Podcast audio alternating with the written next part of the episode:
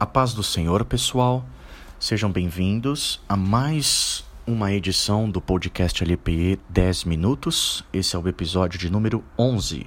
Então, tempo curto, vamos direto ao ponto. Nós vamos refletir hoje no texto de 1 Pedro, capítulo 4, versículo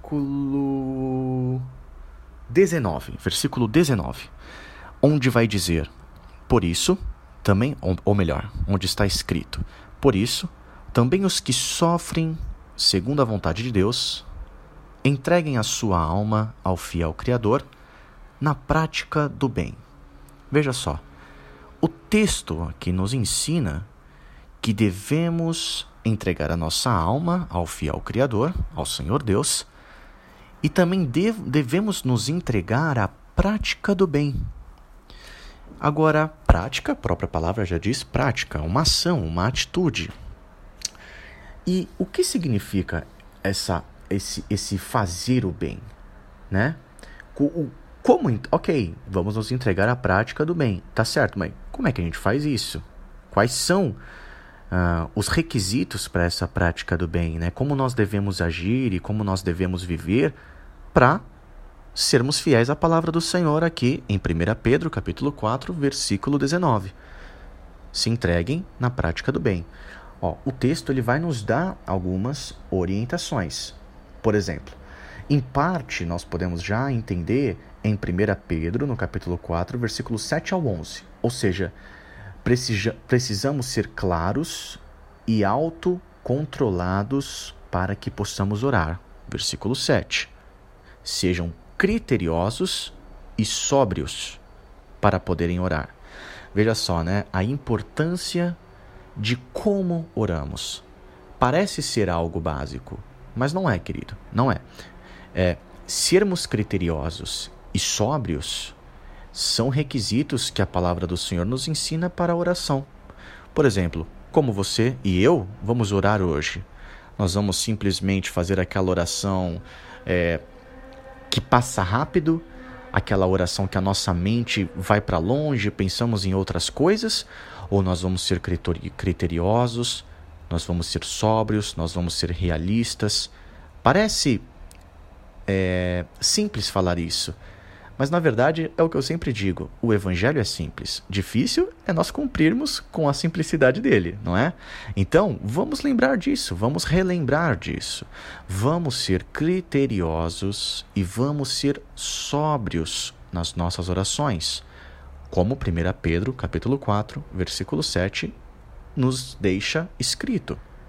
Agora, não somente isso, é, nós sabemos também que o autocontrole ele é um fruto do espírito, né? Gálatas capítulo 5 vai nos dizer isso.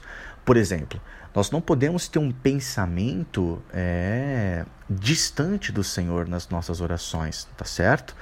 É muito importante que os nossos pensamentos venham estar alinhados na hora de orarmos, certo? Então, o nosso pensamento, a nossa mente precisa estar voltado para o Senhor. Por isso, como diz, criteriosos, criteriosos e sóbrios, ok? Uma segunda, um segundo ponto que o do desse a prática do bem, né? O que é a prática do bem? Bom, primeiro ponto, como já falei, sermos criteriosos e sóbrios para podermos orar. Um segundo ponto que vale a pena ser destacado é no próprio versículo 8, o versículo seguinte: Tenham muito amor uns para com os outros, porque o amor cobre a multidão de pecados. Vamos nos amar, vamos amar uns aos outros. Amor em Cristo, certo? Se vocês entendem o que eu quero dizer quando digo amarmos uns aos outros, é o amor de Cristo, é o amor bíblico, é o amor da comunhão, da comunidade, é o amor que o ministério nos ensina. Vamos nos amar, gente. O Evangelho é amor. Veja só que maravilhoso isso. O amor cobre a multidão de pecados. Somos falhos, mas o amor cobre a multidão de pecados. E aqui o texto deixa claro que não é o amor de Deus, apesar que nós sabemos disso, a Bíblia nos assegura isso. O Senhor nos ama, o Senhor entregou o seu único filho para morrer na cruz por amor a nós. Mas veja só, tenha muito amor uns para com os outros. Então somos nós aqui nesta terra, nós na sua igreja, na sua casa, na sua família, com seus parentes, ame. Ame, ame, independente da pessoa, do que ela fez ou do que ela deixa de fazer, da resposta que ela te deu. Ame, tenham muito amor uns para com os outros. É, é, é aqui, aqui, é, é Pedro ele, ele deixa claro que, que vão acontecer é, violações na comunidade cristã, assim como ocorre em uma família. Às vezes, numa família há uma briga, há, há, há, há situações, diversas situações, que podem gerar um conflito, podem gerar um, um, um, uma intriga. Gente, a vida comunitária, a vida na igreja é a mesma coisa. Somos seres humanos que pecamos e erramos, ainda que servindo regularmente no ministério. Nós, nós somos passíveis de erro, né? É como o Senhor Jesus falou: quem você diz que é bom? Bom é somente o Senhor Deus. Então, ai de nós, ai de nós, gente. Então, assim, uh, devemos amar uns aos outros. Pedro, ele assume aqui que, de fato, haverá violações na, na comunidade cristã assim como ocorre em uma família, como eu disse. Agora, em uma família madura, uma família experiente, o amor uns pelos outros encobre as violações. E assim também deve ser na igreja. Agora, isso não significa que não há pecado para expor e disciplinar, tá bom? É, é, é, o, o, o, o Novo Testamento ele vai se opor a, a, a, somente isso. Ou seja, o Novo Testamento ele não quer somente que os pecados sejam tratados. O Novo Testamento ele reconhece, como nós lemos aqui em 1 Pedro capítulo 4, ok, há pecados que são necessários serem disciplinados e expostos. Mas não podemos ficar só nisso. A vida cristã não se resume só nisso, em expor os pecados, ok? Vai muito além. Porém, Retornando aqui, a questão de amarmos uns aos outros engloba sim nós expormos e disciplinarmos as nossas violações na comunidade cristã. Expor para as pessoas corretas, para os líderes da igreja, para os pastores da igreja, para as pessoas a qual o Senhor colocou como como como posso dizer, autoridade espiritual na sua vida, tá bom? É necessário. Claro que não, volto a dizer, Vida cristã não se resume somente a expor e disciplinar pecado. Nós precisamos caminhar, nós precisamos avançar. Agora, por outro lado, nós devemos encarar o fato de que os pecados são cometidos e estarmos preparados para encobri-los com amor, tá bom? Encobri-los, pelo amor de Deus, não é ocultar, tá bom? É expor, disciplinar e virar a página. Virar a página. Porque não há, não há caminho de volta, gente, para a inocência do Éden. Não há como nós voltarmos a sermos inocentes. A malícia é algo que já está no nosso DNA, não tem como. É, é, é...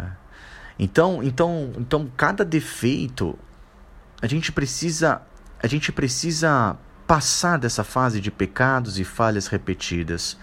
É, não há caminho de volta para aquela inocência. Existe apenas um caminho, que é o caminho da cruz, é o caminho do perdão, é o caminho da tolerância, tá? Então, o cristão, nós cristãos, devemos nos amar profundamente, porque o amor encobre uma multidão de pecados. Então, os cristãos maduros conhecem bem o próprio coração para perceber que precisam desse amor e demonstrá-lo, tá bom? Agora, Gente, só para ficar claro, não é encobrirmos, né, ocultarmos, não. Expor, disciplinar, ter a consciência de que sim vamos pecar, caminhar em frente, como família, como ministério, como irmãos e como seres individuais que têm um propósito do Senhor. E, para fechar aqui, para não passar do tempo, é, devemos oferecer hospitalidade um ao outro sem resmungar. Versículo 9 de 1 Pedro, capítulo 4. Sejam mutuamente hospitaleiros sem murmuração. Olha só que interessante, né? Vai além do comum que nós estamos acostumados, né?